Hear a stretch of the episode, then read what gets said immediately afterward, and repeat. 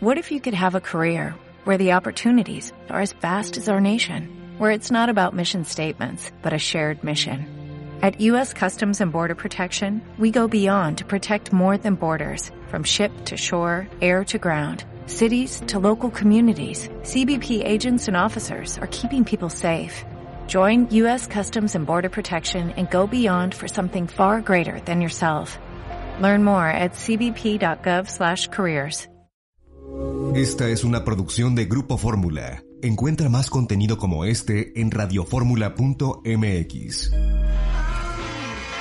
Buenas tardes, las 3 de la tarde con 31 minutos, hora del centro de México. Yo los saludo, soy Eduardo Ruiz Gili, aquí en Grupo Fórmula, desde la Ciudad de México. Grupo Fórmula, radio, televisión, internet y redes sociales. Como todos los días, lunes a viernes, 3.35, aquí estamos. Bueno, miento, 3.31 a 4.57 es el más o menos, pero aquí estamos. Saludo con mucho gusto, ya todititos están en la Ciudad de México, incluido mi queridísimo Hugo Páez. ¿Ya llegaste, Hugo? Ya, llegué el jueves pasado, Eduardo. Saludos a todos y bueno, ya reinstalado en la Ciudad de México, que se extraña, ¿eh? Yo no puedo entender que alguien deje su piso, su, su loft, ahí frente al mar para venir a ver un edificio que tienes enfrente. Yo desde aquí veo un edificiote enfrente de tu ventana. Ya antes veía yo el mar. Digo, hay que ser, hay que estar mal de la cabeza, ¿eh? Pero en fin, cada quien. Bueno, Eduardo, ¿cómo estás? Muy bien, Aquí seguimos desde la Ciudad de México, sin ningún cambio. Y mi querido Álvaro Rattinger, hoy en tu casa, la pasé muy bien ayer platicando contigo en el diálogo, diálogo nocturno, ¿eh? No, no, no, la pasamos de maravilla, la verdad es que muy agradecido contigo que me hayas invitado. No, no, no y este y muy muy contento de estar con ustedes el día de hoy también. Y creo que hemos tenido, no sé, más de 12 mil personas. Tú eres el que mide esas cosas que yo no, no entiendo, pero parece que nos está yendo bien en los diálogos. Hoy en la noche, Kenia López Rabadán, la ciudad por el PAN, que va a decir, vamos a estar hablando sobre derechos humanos, igualdad de género, que es un tema que obviamente a Liliana Alvarado le interesa. Vamos a estar hablando sobre todos los agravios que ella tiene como panista buena que es contra la 4T. O sea, va a estar bueno a las 10 de la noche en mi Facebook, Erwis Gili. Ahí van a poder estar eh, eh, participando del diálogo con Liliana Alvarado. Y recuerden, ya arranqué un teléfono WhatsApp especialmente para mis programas, tanto para este como para el diálogo. Ah, tengo aquí mi letrero que no le gusta a mi productora, pero aquí está mi letrero. Y lo estoy enseñando más para que ella haga corajes. Mira, Francine, haz corajes, Francine. Es el WhatsApp, 55 12 68 3963. Ahorita que lo mostré, ustedes tres se, rieron de mí, pero ¿saben qué? El esfuerzo es lo que cuenta. No, y además tiene dos, dos colores, Eduardo. Oye, lo hice con dos colores, aunque me estás dando una idea. Podría poner eh, el 55 en un color, el 12 en otro y así. Se vería muy mono. A mí me parece que cumple con los parámetros necesarios de signage en este país. Bueno, es que, es que todavía no sé cómo hacer letreros para que aparezcan en el programa, en el diálogo. En fin, pero, pero así está el asunto.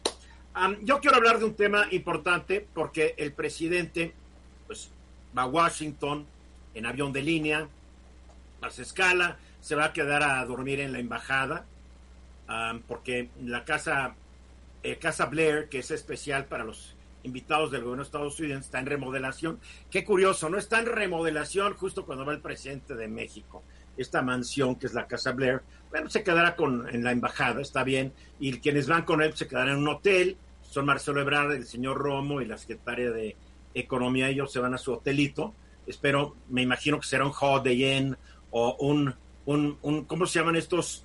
Room Sex.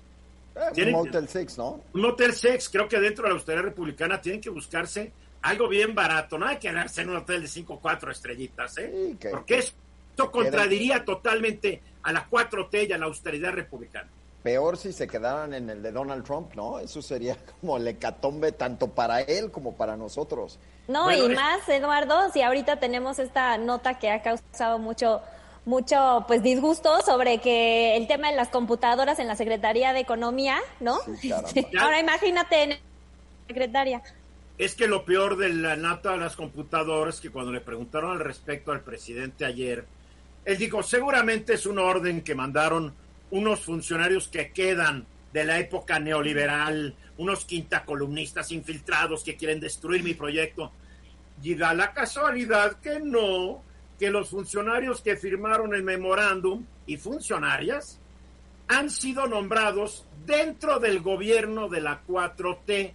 No eran ni neoliberales, lo cual me indica que al presidente no le informan las cosas o que le gusta sacarse las respuestas de la manga o que tiene un, delirio de persecución o que nadie sabe qué está pasando. En fin. O, permíteme agregar otra, o el golpe de la realidad, Eduardo. Si no hay lana, no hay lana. Tómalo. Oye, pero a ver, si no hay lana, no hay lana, pero ¿qué ganas quitando las computadoras? Ya están ahí. Ah, es que hay un contrato leonino. Pues busca un contrato menos leonino y no sacrifiques la de por sí poca eficiencia del gobierno, porque ahora al rato vamos a llegar a una oficina de gobierno y todos van a estar con un abaco y con papel, con un lápiz y papel estraza que, que se van a llevar de sus tortas para llevar los documentos oficiales. Pero en fin, a ver, algo más serio. ¿Mande? Al final de cuentas eso sale más caro, ¿no, Eduardo? Les digo, todo ese tipo de, Hay un viejo dicho, lo barato sale caro. A ver, yo quiero hablar de un tema, porque el presidente y los diferentes funcionarios de la 4T, pues insisten en que el Tratado México, Estados Unidos, Canadá, el famoso TEMEC, va a ayudar a que nuestra economía salga del profundo agujero en que ha caído debido a dos causas. La pandemia del COVID que obligó a cerrar comercios, eh, cerrar casi todo, incluido el gobierno. Y también ha contribuido a esta situación la desacertada política económica seguida por este gobierno, que ya en el primer trimestre, antes de que llegara el COVID, había llevado al país a una recesión. Ahora, AMLO y sus colaboradores pretenden hacernos creer que el TEMEC va a ser una cura milagrosa eh, para los males que aquejan a nuestra golpeada economía. Es más, el presidente ya nos insiste en que la economía se está recuperando y que esta recuperación va a ser en forma de B y no de U o de L, como muchos economistas nacionales y extranjeros están pronosticando.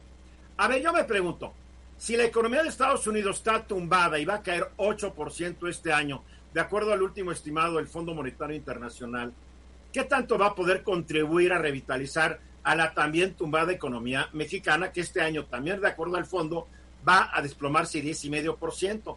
Yo me puse un pequeño análisis, el comercio internacional entre ambos países.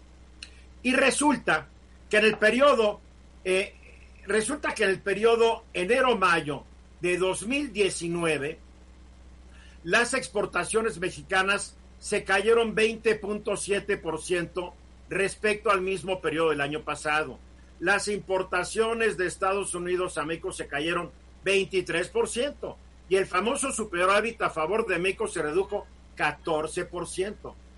Solamente en mayo, solamente en mayo, las exportaciones de México a Estados Unidos se cayeron 54%.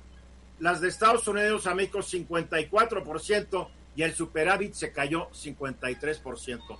Yo no veo esta economía gringa salvando a la mexicana, por lo menos en el corto plazo, ¿eh? que no nos vengan con eso y que no nos vengan que el viaje a Estados Unidos para hablar del TEMEC, si no está Canadá, porque es un acuerdo de tres países, no de dos. Además, Eduardo, yo creo que la mayoría de las eh, grandes economías van a tener una eh, pues una caída en, comparación a lo que tuvieron los años pasados en, eh, su PIB. Entonces, deja tú que la, la, la, economía estadounidense va a decrecer, que claro, para México en términos prácticos es la más importante, ¿no? Pero también la, la, europea, las asiáticas, el resto de América Latina. Entonces, pues el grueso, de, forma... el grueso de nuestro negocio con Estados Unidos. Así es. A ver, Álvaro, nos quedan 30 segundos. Yo lo, que quiero decir es una idea muy simple. Es sálvese quien pueda. Cualquier presidente que no entienda que ellos tienen que obligarse por su país y se acabó. Si de verdad creemos que nos va a salvar Trump o China o Brasil o Alemania o, yo qué sé, Guatemala. Nadie, nadie nos va a salvar. Nadie. 10 segundos, 10 segundos, nos tenemos que ir al, corte. nadie nos va a salvar. Nos salvamos solitos y para eso necesitamos un gobierno que agarre la onda. 45 minutos eh, faltan para que sea la hora. Te quedaste con un comentario que querías hacer en torno a, la economía mexicana y el TEMEC, mi querido Hugo, antes de entrar a tu tema. Bueno, una es que, eh, de hecho, el presidente pues da nota con esta fotografía que circuló, el del cubreboca, en el avión, que por primera vez, pues hay una fotografía de él con cubreboca. Un avión gringo, ¿verdad? ¿Perdón? Un avión gringo.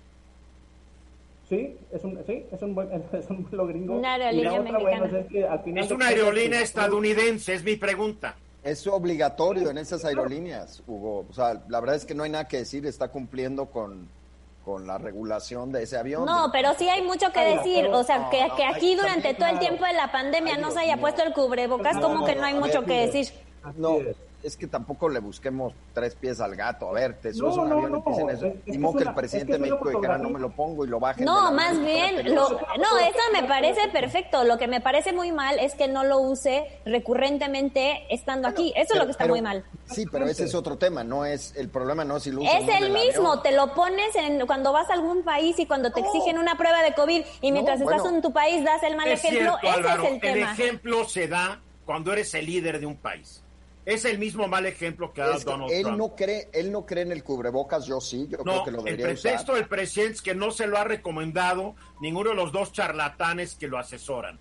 eso es, porque cuando tú tienes al, charlatán chiquito diciendo que él no cree en eso, aunque la Organización Mundial de la Salud, Mario Molina, los principales epidemiólogos del mundo y de México digan hay que usar un cubrebocas para proteger a los demás y protegerte, pues el presidente dice, yo le hago caso a mi charlatancito, y ahí muere.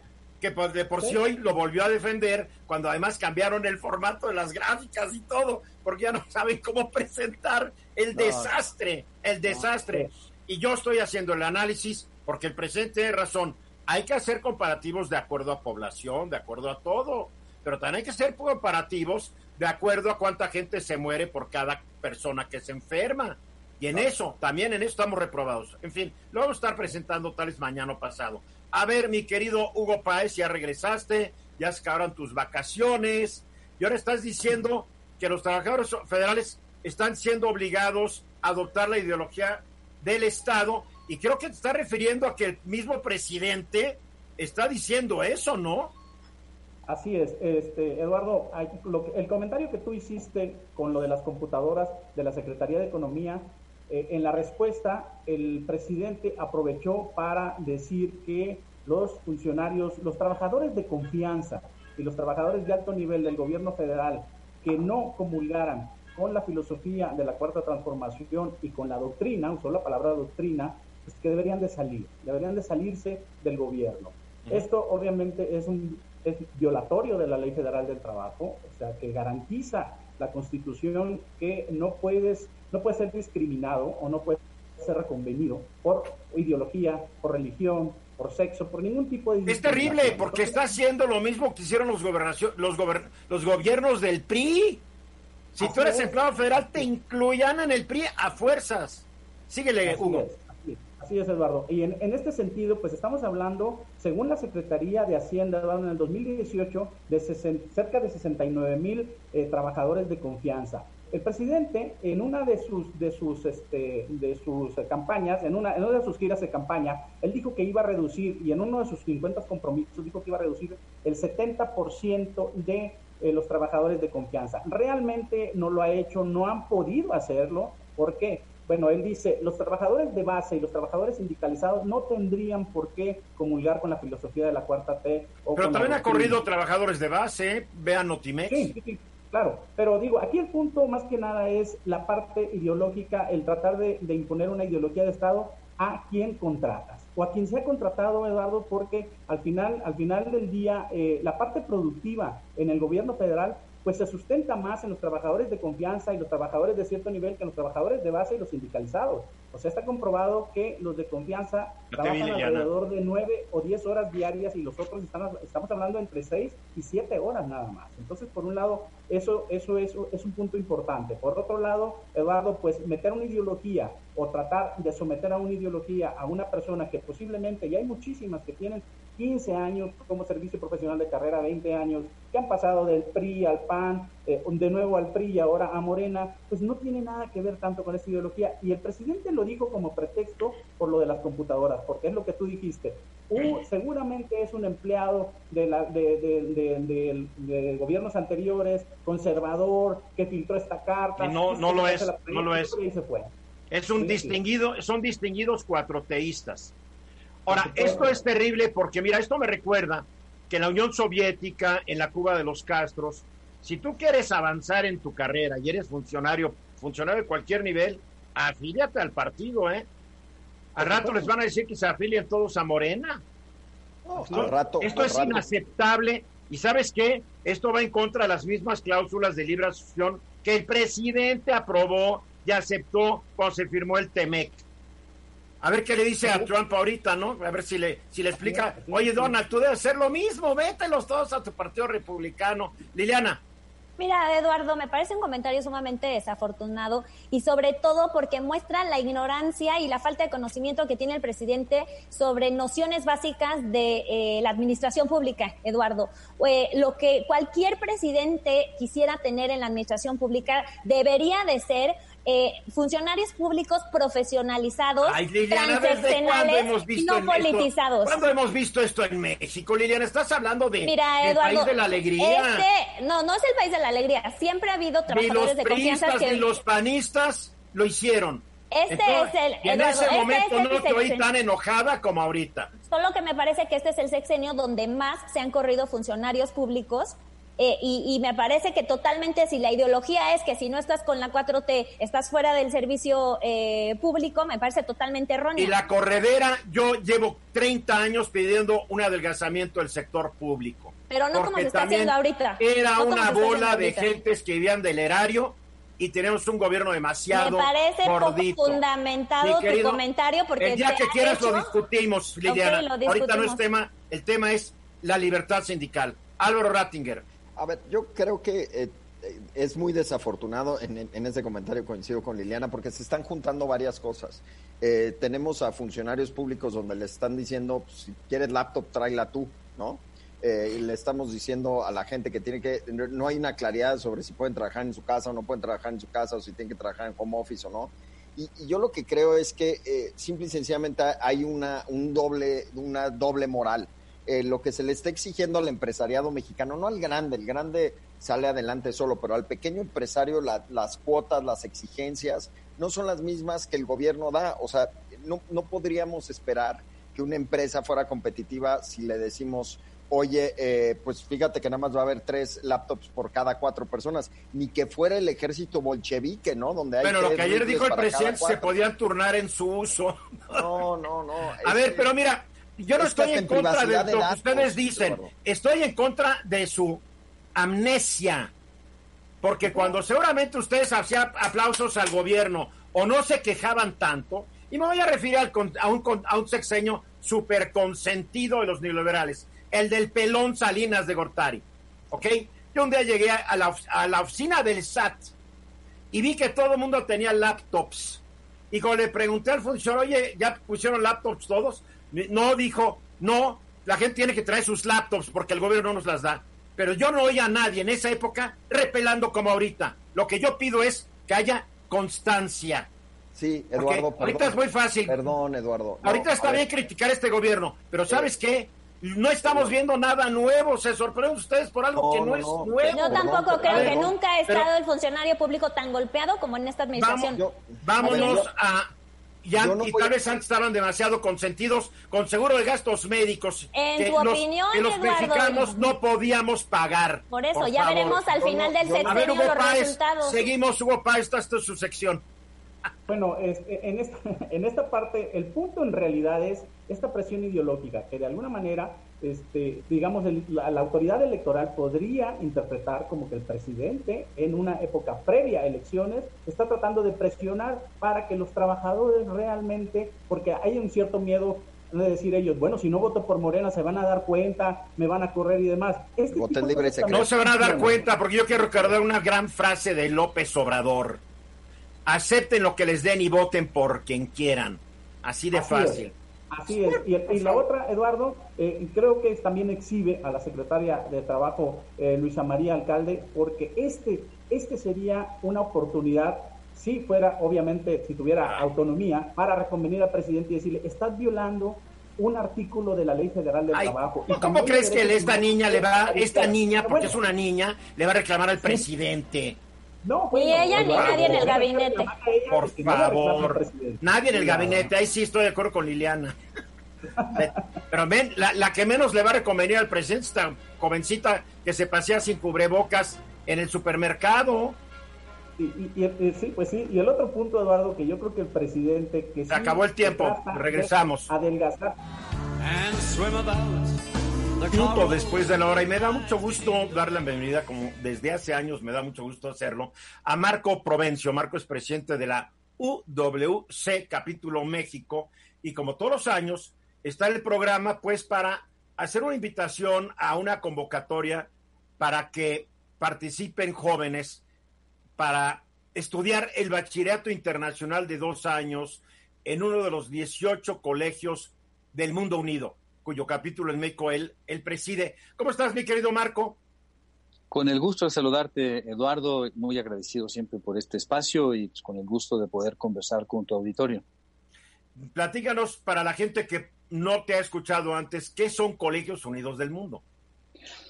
Eh, colegios del Mundo Unido es un grupo de 18 colegios eh, que hay en 17 países. Son colegios donde asisten chicos eh, de todos los países del mundo, de todos los niveles socioeconómicos y de manera muy interesante seleccionados en su país de origen en base a su propio mérito y a sus propias capacidades sin tomar en cuenta cuestiones socioeconómicas. El ochenta y tantos por ciento de los chicos que asisten a estos colegios a estudiar los últimos dos años de preparatoria, el ochenta y tantos por ciento de ellos recibe una beca en función de la necesidad de sus familias. Quien necesita una beca del 99% recibe una beca del 99% y quien necesita el 50 o el 60, pues solo recibe una beca del 50 o el 60%.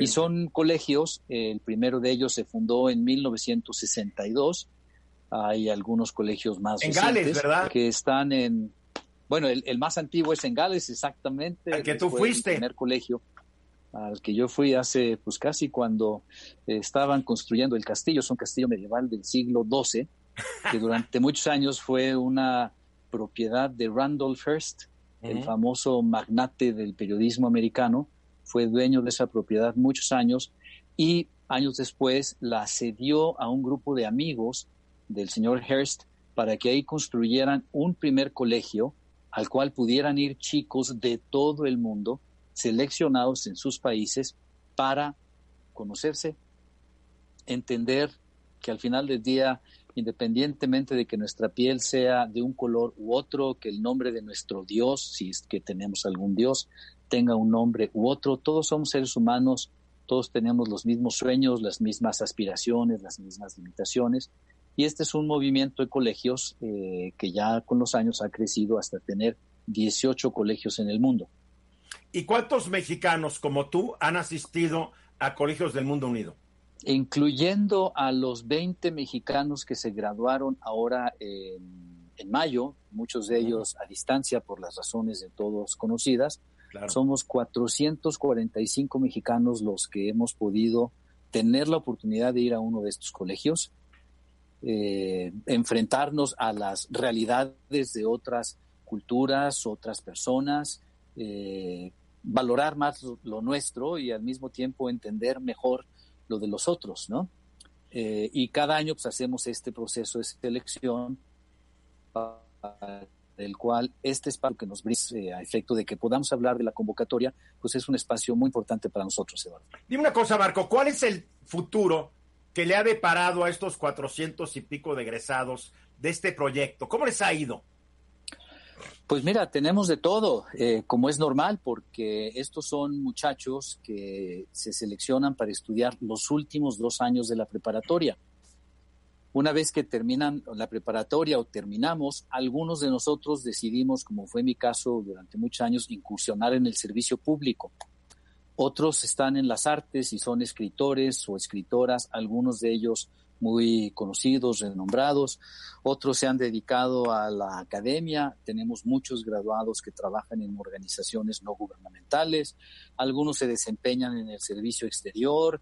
Eh, en fin, la verdad es que hay una enorme variedad de campos, porque a diferencia, digamos, eh, si uno estudia la carrera de periodismo o de economía, como fue mi caso, pues al final de los años la ruta profesional va siendo relativamente similar, pero nuestros graduados han estudiado literatura, economía, medicina, eh, algunos trabajan en la Cámara de Diputados, en el IMCO, en fin, entonces es eh, muy variopinto, vamos a decir. El, y la pregunta te la hacía en el sentido de que cuando tú tienes una buena educación, generalmente, vamos a hablar de una educación de alta calidad, generalmente tus oportunidades para tener un mayor éxito profesional se incrementan. Sí. No, no estoy hablando que tal vez seas más feliz, etcétera, etcétera. Únicamente hablo del desarrollo profesional.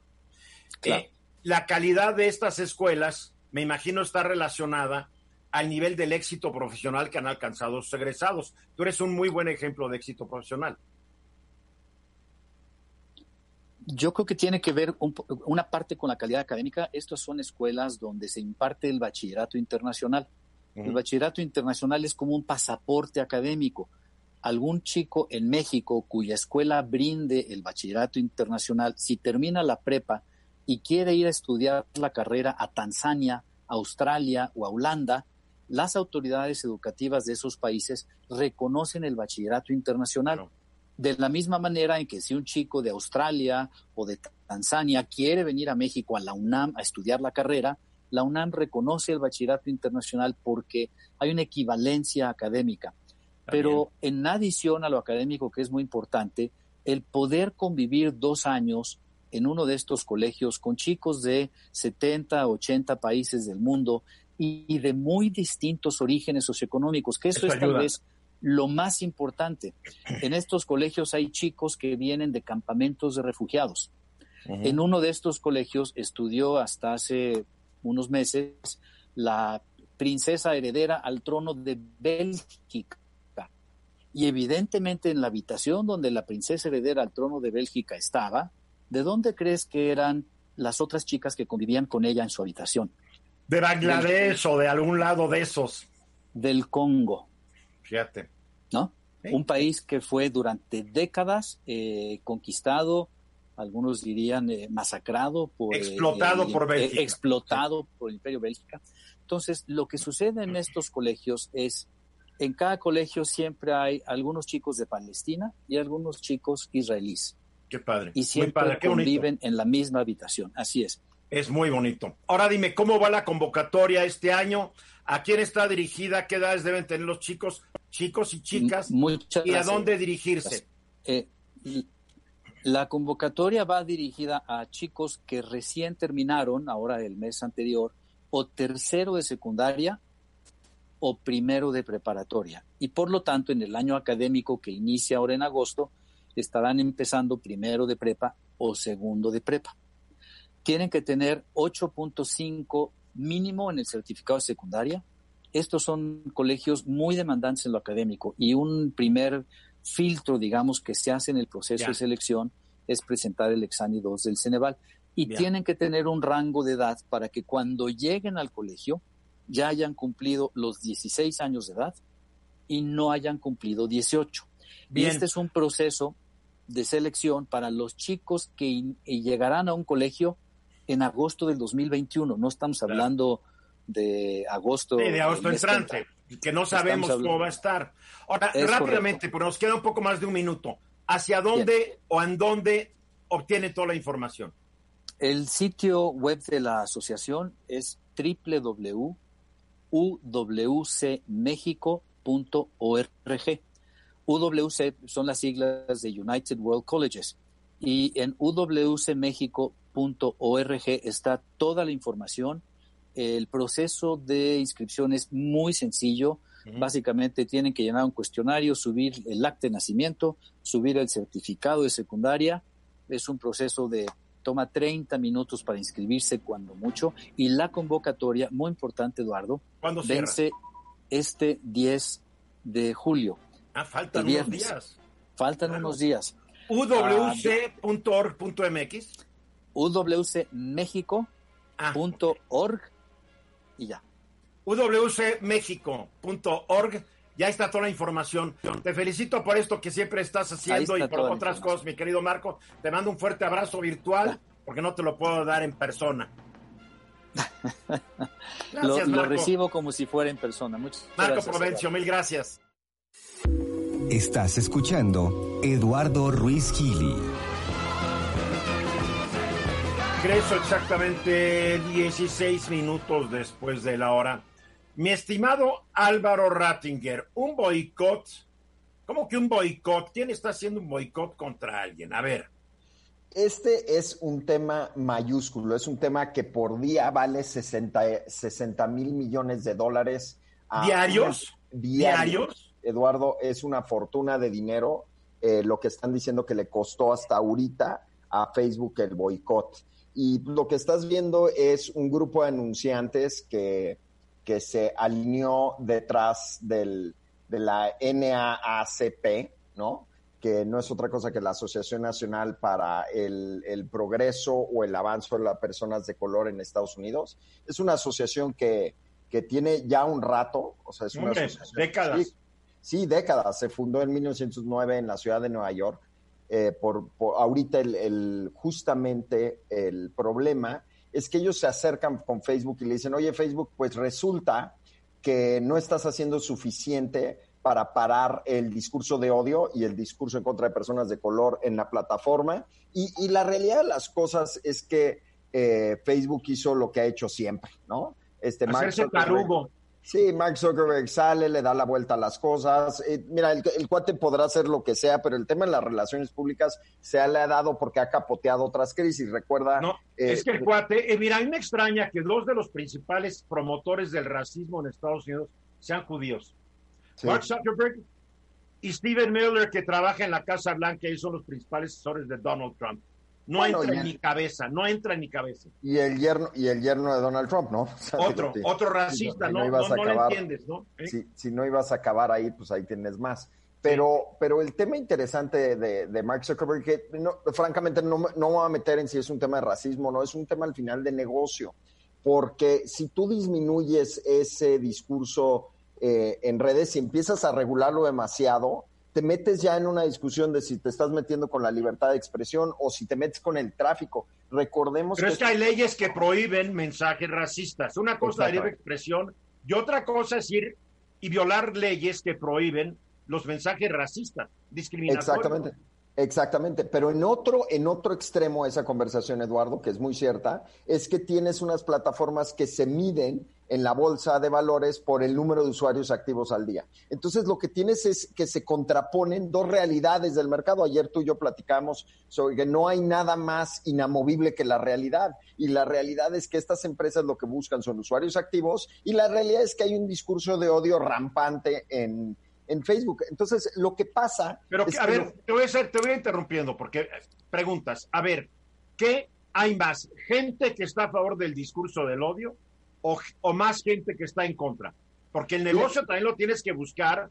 Digo, no más decir, ay, es que tengo que buscar el negocio. Hay límites para todo, Álvaro. Estoy totalmente de acuerdo. Y eso es lo que detona esto. Claro que el problema que ves aquí es que el discurso de odio es mucho más grande. Y a todos nosotros que estamos en medios nos ha pasado que ponemos algo en Facebook o en Twitter que a alguien no le gusta y, por tu comentario recibes 300 comentarios en contra, lo cual te demuestra que el discurso normalmente agresivo de odio es mucho más grande. Ojalá fueran comentarios en contra, porque nadie rebate el discurso. Recibes 300 mentadas de madre o amenazas a tu integridad física o, o lo de los tuyos. Es lo peor. Inmediatamente. No hace nada al respecto tampoco. Inmediatamente se va al terreno de los insultos. Dime, Hugo. Eh, yo creo que hay que especificar que a lo que te refieres es el discurso del odio ilegal. Porque el discurso del odio, eh, hablando en, el discurso del odio ilegal, fíjate, eh, no, no, Hugo, no, no, Hugo, perdón, perdón, Hugo, porque no, no me refiero a eso. Permíteme especificarlo. Lo, lo, que pasa es que se está hablando ahorita del discurso del odio. El discurso del odio puede, decir, puede ser que, haya también una, un brote de odio hacia el racismo. Entonces, vaya, hay que especificar bien aquí que se trata de un discurso de, de odio. Y Perdóname, ¿tienes que odiar al racismo? ¿O quieres justificarlo? pero ese, no, ese discurso, a, eso voy, el discurso del odio hay que, eh, al que se refiere Álvaro es discurso del odio ilegal. Estamos hablando del discurso racista, discurso discriminatorio, todos estos discursos contra la mujer, contra la gente por su color de la piel, por su religión, etcétera, etcétera. Bien, A ver, para no distraernos, claramente, Fernando Sabater decía que la única ira que se justifica es la ira en contra de la, de la injusticia. O sea, estoy de acuerdo. Bien, perfecto. Eh, pero, aquí, de lo que estamos hablando es de más de mil empresas y estás hablando de, los, de las top mil empresas anunciantes del mundo diciéndole a una plataforma que si no modera el discurso de odio en su plataforma, retiran la publicidad. Lo que es más, ni siquiera es un si no lo haces, es un lo retiro y hasta que yo no esté convencido de que tomaste pasos para detener este discurso de odio, no voy a regresar. Y estás hablando de, empresas, las que iniciaron fue The North Face, esta marca de ropa, Patagonia, este, la gente de Aria. Unilever. Sí, Unilever, pero ahí tienes a Diageo, tienes a Vans, a Levi's, a HP, a Hershey's, a Pfizer, a Coca-Cola, a Honda, PepsiCo, a Unilever, las empresas más grandes del mundo diciendo eh, definitivamente no vamos a anunciarnos. Por eso es que es un boicot tan serio, porque es la primera vez que anunciantes se juntan para decir tienes que parar el discurso del odio. La única ocasión anterior fue cuando la publicidad de ISIS, se han de acordar, salía junto a videos de YouTube. y, los, y los top 100 anunciantes del mundo dijeron, o YouTube controlas la publicidad de odio en tu plataforma o retiramos la publicidad. Pero hay que decirlo que rápidamente Google quitó la publicidad de odio en, de ISIS y de otras cosas de, de, los videos de YouTube y rápidamente se controló el problema. Fue un boicot que duró probablemente semana, semana y media. Pero aquí lo que vemos es que este boicot, curiosamente algo que yo no entiendo, Facebook no ha cedido. Yo hubiera esperado que inmediatamente Facebook hubiera dicho, lo bajamos, porque no es necesariamente el mismo Facebook que hace algunos años. Es una empresa que hay que admitirlo, ha evolucionado, ha aprendido de sus errores, porque hay que decirlo. Pero en este error particular no ha aprendido porque Mark Zuckerberg se la ha vivido, tú lo dijiste, dándole el avión a todos. Sí. Y ahora, ahora, ahora el muchachito quiere ver si él gana, porque yo creo que hay un, hay un ingrediente de vanidad. A ver quién gana. Yo, Puede ser, porque en la junta de hace cuatro horas, perdón Liliana, rápidamente para cerrar con esto, en, hace cuatro horas hubo una junta en donde el director de la NCAAP, de esta organización, dijo, no, no, no nos vamos a aceptar que nos vean la cara, no vamos a aceptar que nos engañen, no nos vamos a aceptar. Hay una frase americana que se llama bait and switch, que, que, que es, es, este tema donde te ofrecen una cosa y te venden otra. Lo más similar en México es la venta de espejitos, ¿no?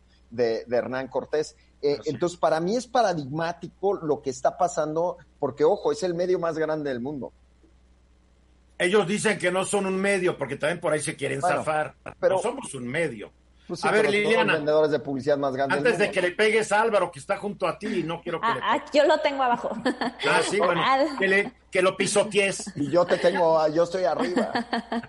Oye, Álvaro, pero como tú comentabas eh, al, al, principio de tu segmento, no necesariamente esto es un tema, o sea, sí, no, ¿no? Sí es un tema de racismo, pero al final como compañía Facebook tiene que decidir hasta qué punto está dispuesto a perder sus utilidades y a que caiga la reputación eh, de la plataforma, ¿no?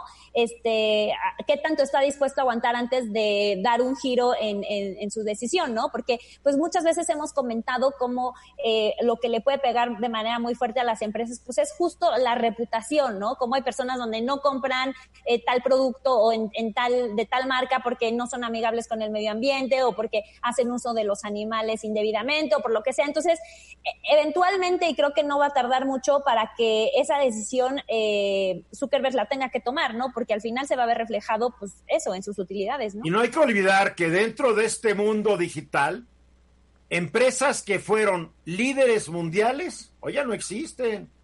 ¿Quién se acuerda de American Online? ¿Quién se acuerda de Five Me Too y todas estas que hace 10, 15 años eran las Facebooks de ahorita? Hay algo, hay algo muy efímero en la naturaleza de estas plataformas, porque podrá tener miles de millones de usuarios Facebook, pero si no agarra la onda, mañana viene otra plataforma y les dice, ¿saben qué? aquí estamos contra el mensaje del odio, bla, bla, bla, vénganse con nosotros.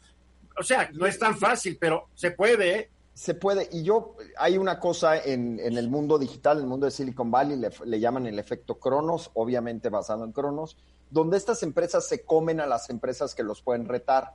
Y eso es lo que había sucedido hasta ahorita. Cuando una empresa salía con un discurso, hubo una plataforma argentina que promovía un Facebook libre, libre de publicidad, rápido la compraron, ¿no? O sea, estas empresas son muy, muy hábiles en ese sentido, en donde compran a los potenciales competidores o a las amenazas. Pero ojo, eh, este tema se liga con la amenaza hoy de la Casa Blanca de decir, es posible que eh, baneemos, que cerremos el acceso a TikTok en Estados Unidos por tratarse de ser una plataforma de China. Entonces, eh, aquí hay varias cosas que están sucediendo al mismo tiempo y, que ponen en la mesa que ciertamente en cualquier momento China podría voltearse y decir bloqueo Facebook o, no, solo, no solo obviamente China que, bloquea las redes sociales y Google y a todos los tiene bloqueados, pero perfectamente bien podría ser Alemania o España o inclusive México que dijera, porque ojo, ya pasó en Brasil, Brasil ya dijo durante una época bloqueamos WhatsApp en medio de la, de la operación esta contra la corrupción, bloquearon WhatsApp y acuerdas cómo bloquearon Twitter cuando la revolución egipcia que tumbó al dictador? Exactamente. al, dictador que estaba antes del dictador actual. Exactamente. Entonces, lo malo, rápidamente para cerrar, lo malo es ser el líder y tan grande, es que también solo hay un punto de acceso, ¿no? A las 4 de la tarde con 32 minutos. Y Liliana siempre trae estos temas esotéricos que son de su especialidad. El presupuesto de gastos fiscales a ver, ¿qué es esto, mi querida Liliana? ¿Y por qué tenemos que saber de esto? Mira, Eduardo, primero que nada, tienes que saber que es uno de mis temas consentidos en la vida. Entonces me voy a esmerar en la explicación. Ya me estás asustando, Liliana. Yo esperaba que me dijeras que otros temas consentidos. Imagínate el presupuesto fiscal. Mira que ibas a decir Dostoyevsky, ir a, comer rico. No. Los gastos fiscales son mi, mi, pasión en la vida. Mira, Eduardo, pues... Es un público, ¿no? que todo México se entere. Mira, Eduardo, los... No, ya mi reputación ya, ya está quemada, ya quemada. Eduardo, pues fíjate que es un tema sumamente interesante. También he de decir que es un tema un tanto desconocido y con poca visibilidad, pero no por ello menos importante. Básicamente, los gastos fiscales es un tipo de gasto, pero es un, gasto indirecto. Nosotros tenemos mucha eh, familiaridad con los gastos directos, que son básicamente pues todos esos este, cheques o dinero en efectivo que el gobierno ejerce a través, por ejemplo, de programas sociales, como era en su en su momento, pues el programa Oportunidades, lo que después eh, prospera, etcétera, ¿no? Pero también hay un tipo de gasto que ejerce el gobierno que es indirecto y que tiene menos visibilidad. Y estos son los gastos fiscales o bien los tratamientos preferenciales que se dan a través del eh, sistema impositivo. Ahora, ¿cuáles son algunos ejemplos de estos gastos fiscales? Son muy fáciles, Eduardo. Mira, como las tasas reducidas, las tasas cero, las exenciones, los estímulos fiscales, los créditos fiscales, todos esos tratamientos preferenciales se les conoce con el nombre de gastos fiscales. Ahora, ¿cuál es el tema con los gastos fiscales? Bueno, pues así como el gasto directo, los, los gastos fiscales también representan una pérdida recaudatoria para el gobierno. Es decir... Es el dinero que no se cobró porque a, a X causantes se les dio cierto trato favorecedor. Así es, Eduardo. Es decir, no es lo mismo que nosotros como contribuyentes vayamos a, la tienda de autoservicio y paguemos el 16% de IVA sobre alimentos y medicinas a que pagamos una tasa del 0%, ¿verdad? Entonces estarán de acuerdo en que ahí hay una pérdida del gobierno. El gobierno también tiene una pérdida. Digamos que hay un no ingreso. Hay un no ingreso. y también sería tenerlo y que se vaya, ¿no? Así es, es, un recurso que nunca entra a las argas del gobierno, pero en este sentido es una pérdida porque si el esquema fuera diferente, podríamos suponer que ese dinero entraría. Entonces, otros gastos fiscales, Eduardo, eh, podemos mencionar, por ejemplo, todas las deducciones eh, que hacemos, eh, por ejemplo, las personas que trabajamos por honorarios, ¿no? Este, de gastos médicos, no sé si Álvaro, por ejemplo, deduce el transporte escolar, todos los ambientalistas. Álvaro deduce hasta los espejos que tiene detrás de él hasta la pijama. Ojalá. La realidad es que con esa visión de, de gastos fiscales, el gobierno ha destruido la deducibilidad. hay muy poco deducible. Entonces, hay poco incentivo de gasto, Liliana. Tan solo hoy se discutía en el TEMEX si iban a regresar a los restaurantes, consumo en restaurantes como deducible. que es un gran ejemplo de gasto, de gasto fiscal. Pero mire, el tema aquí, eh, eh, Álvaro, es no perdernos en los detalles, porque tú tienes razón. O sea, tú, por ejemplo, eh, por tu régimen fiscal, para ti es muy importante tus deducciones, pues tanto personales como las que tú puedas hacer de tu empresa, ¿no? Pero hay gastos fiscales que al país le cuestan muchísimo más recursos y que no tenemos tanto en la mira. Ahora, el, el presupuesto de gastos fiscales se acaba de presentar la semana pasada, eh, el 30 de junio, Eduardo, y ahí hay un dato súper interesante. Fíjate que uno de los gastos fiscales que más aumentó en términos de pérdida para el gobierno fue eh, los estímulos que se le están dando a la frontera en el IVA. Nadie habla de eso, Eduardo, pero mira, eh, el, este año se perdieron 40 mil millones de pesos adicionales. Si nosotros sumamos ese estímulo que se, eh, el presidente López Obrador dio en frontera en 2018, es un estímulo en IVA y es un estímulo en ISR. Ahora, este estímulo se dio en gran medida para evitar que la gente se vaya del otro lado a comprar cosas que les van a salir más baratos. Al bajar el IVA, el presidente creo que esa fue su intención, es que la gente se quede en el país y compre lo que está en el país, lo cual creo que es lo que queremos, ¿no? Bueno, es ¿Cuánto le hubiera costado al país que además de no cobrar un IVA, se fueran y, y ya no consumieran lo que el país produce?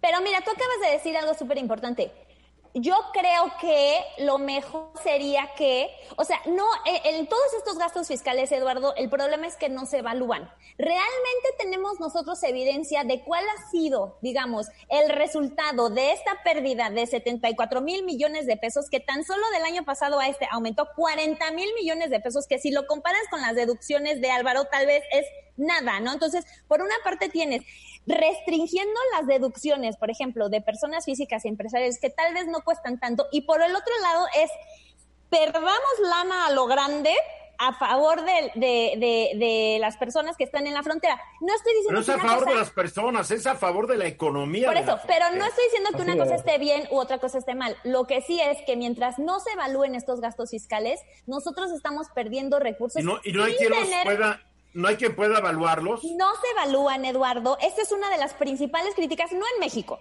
sino en todo el mundo. Ah, Por lo general, el gasto directo se evalúa, es decir, los programas este, de gasto directo que tienen todos los países en el mundo están sujetos a grandes evaluaciones y en todo el mundo, en México menos, pero por ejemplo en Alemania sí eh, eh, toman los gastos fiscales, eh, los más grandes, los, los que más cuestan, para decir, a ver, ¿seguimos? ¿O no alemanes, no son mexicanos. Son alemanes. Ahora, el tema es que... Alemanes, no, no se divierten como nosotros, comen cola agria, salchichas, ¿no? Qué rico. No salchita con chile morita. velocidad Pero, mira... A ver, Hugo Páez, hace rato levantó la mano, Hugo. A ver, Hugo. es que, mira, el, el, el, cuando, cuando redujeron, cuando quitaron, homologaron el impuesto, el IVA de la frontera, Donatiu Guillén López, no sé si recuerdan, él, él fue el director del Colegio de la Frontera Norte. Sí, me acuerdo. fue el comisionado fue el comisionado de migración aquí en, el, en la Cuarta Transformación.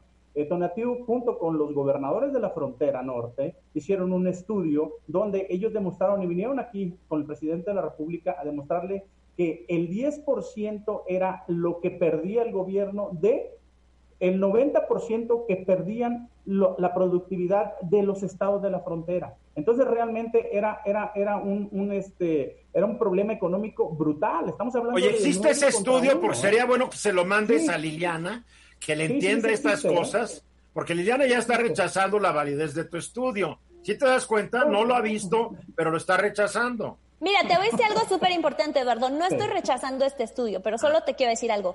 Todas las personas, empresas, sectores y personas físicas que quieren eh, gestionar y cabildear un gasto fiscal se hacen su estudio a modo. Todos. Y por eso tenemos sectores por eso creo Que sería bueno que tú veas ese estudio y nos lo califiques si fue serio o no, si a modo o no. Creo que tienes que darle el beneficio de la duda, no condenarlo a la pira y a la leña, porque a ti se te ocurre, ¿no? A ver, Álvaro. A ver, yo lo que quiero decir es que yo entiendo perfecto el tema de los gastos fiscales y estoy totalmente de acuerdo contigo, Liliana, y no hay debate. Lo que te voy a decir es que al final las empresas mexicanas viven de flujo efectivo y le venden en la mayoría de los casos a gobierno que quiere crédito o a empresas multinacionales que exigen crédito. 120 a 150 y he visto casos de 180 días de pago.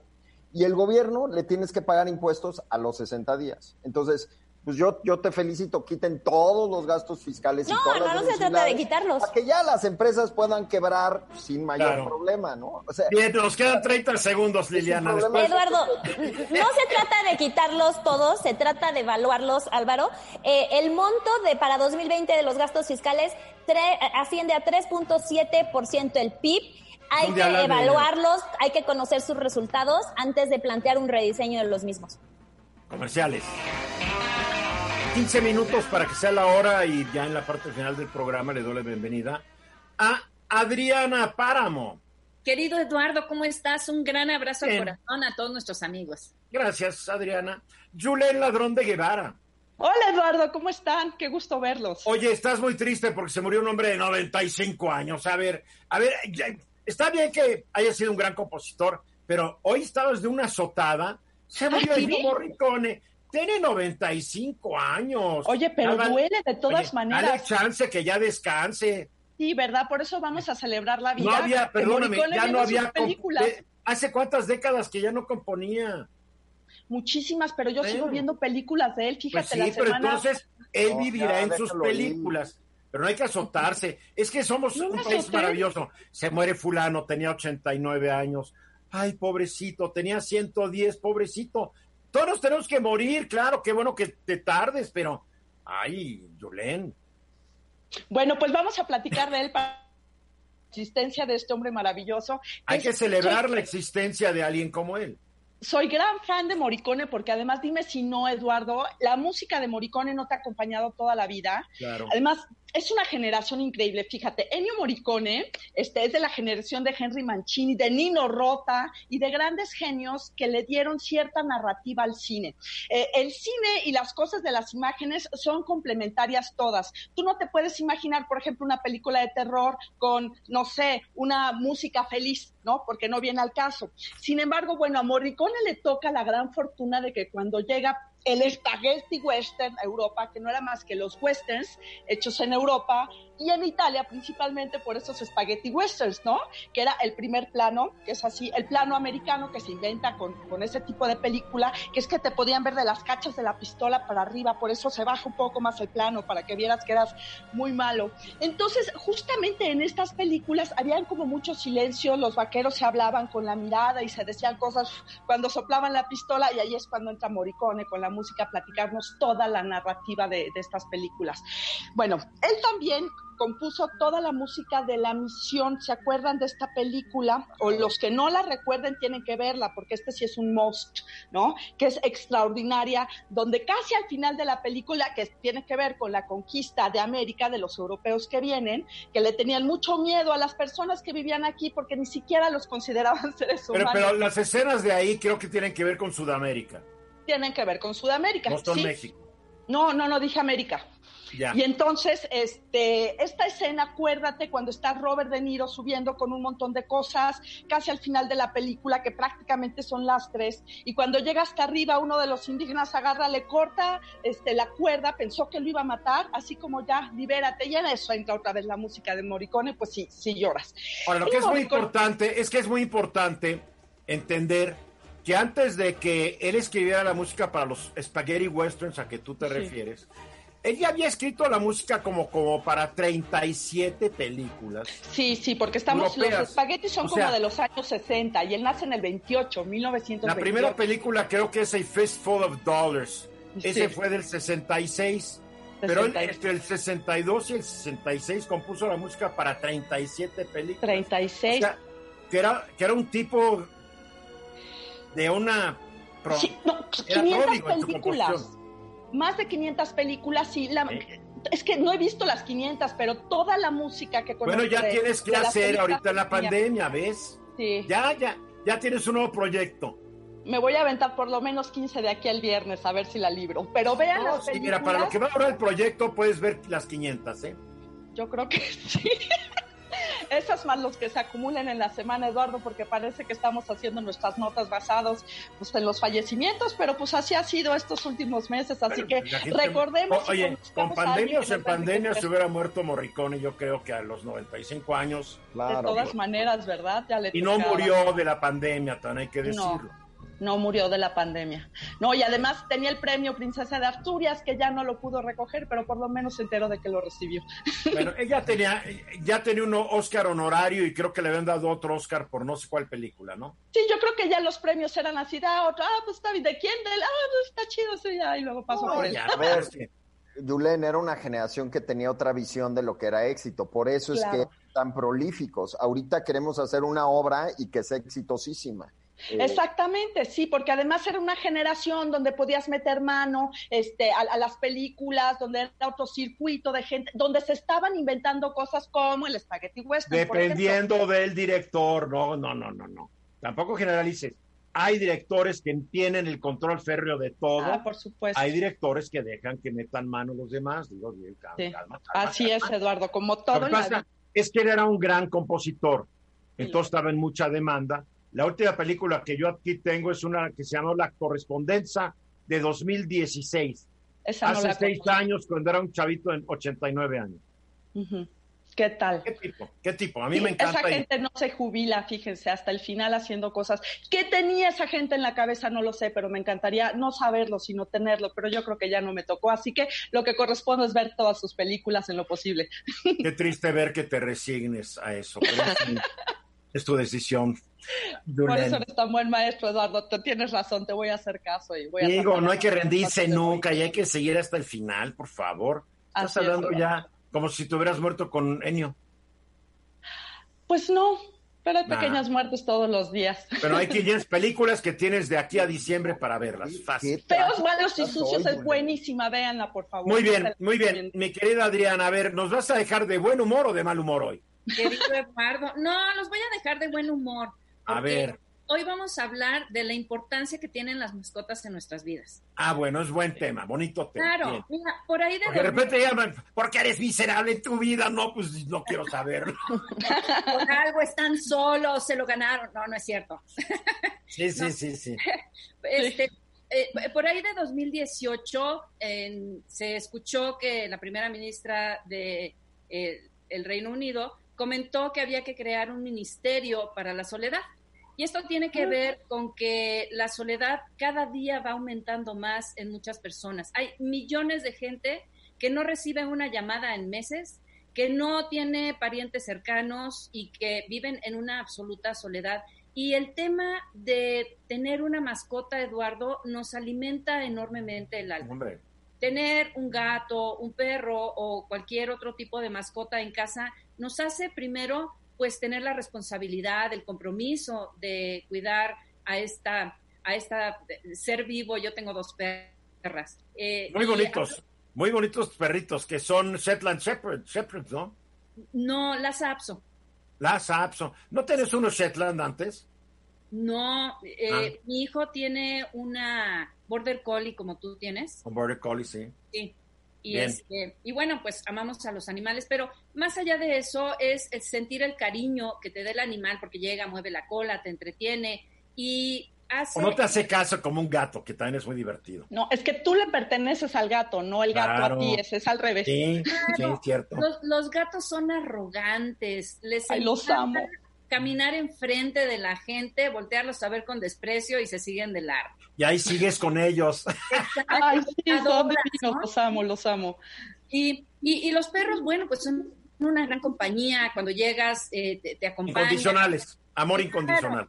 Claro, están contigo. Y ha habido infinidad de películas que han hecho con respecto a perros que a pesar de que el amo se murió, pues llegan al último lugar donde lo vieron y ahí se quedan, ¿no? Hasta que, hasta que los alcance la muerte. Entonces, en, estos tiempos en que la gente ha sentido una soledad tan profunda, porque algunas personas tuvieron que quedarse solas en casa, pues el hecho de haber tenido una mascota, pues ayudó a aliviar todo ese proceso de soledad a través del cariño. Para los niños es fundamental, querido Eduardo, porque cuando un niño tiene una mascota, aprende a tener el compromiso de dar a otro, de servirle, de, acompañarlo, de cuidarlo. De Tienes que cuidarlo. Cuidar algo es una enseñanza fenomenal.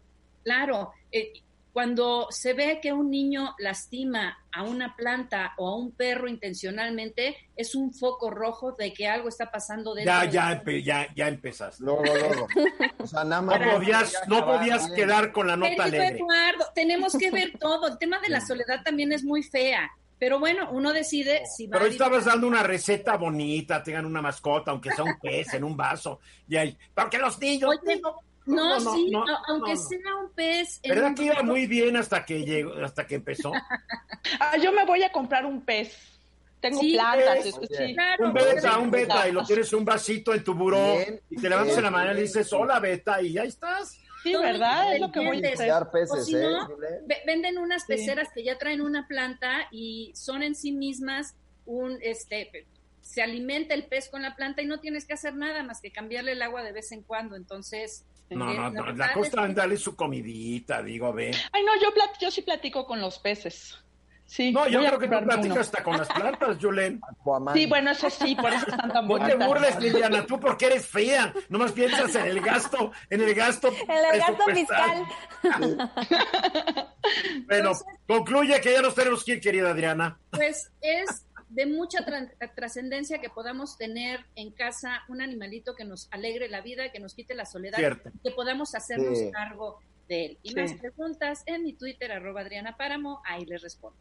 Muy bien, gracias querida Adriana. Liliana Alvarado, te veo el martes. Gracias, Julen. Y Adiós, Álvaro, gracias. Y esta noche a las 10 de la noche en mi, en mi Facebook, E. Ruiz Gili, voy a estar platicando con Kenia López Rabadán de temas interesantes. ¿Por qué no quiere la 4T? Es bien importante. Los espero a las 10 de la noche. Ya nos vamos y mañana a 3.30 de la tarde aquí de vuelta en Grupo Fórmula, radio, televisión, internet y redes sociales. Y recuerden radioformula.mx, ahí está toda la programación.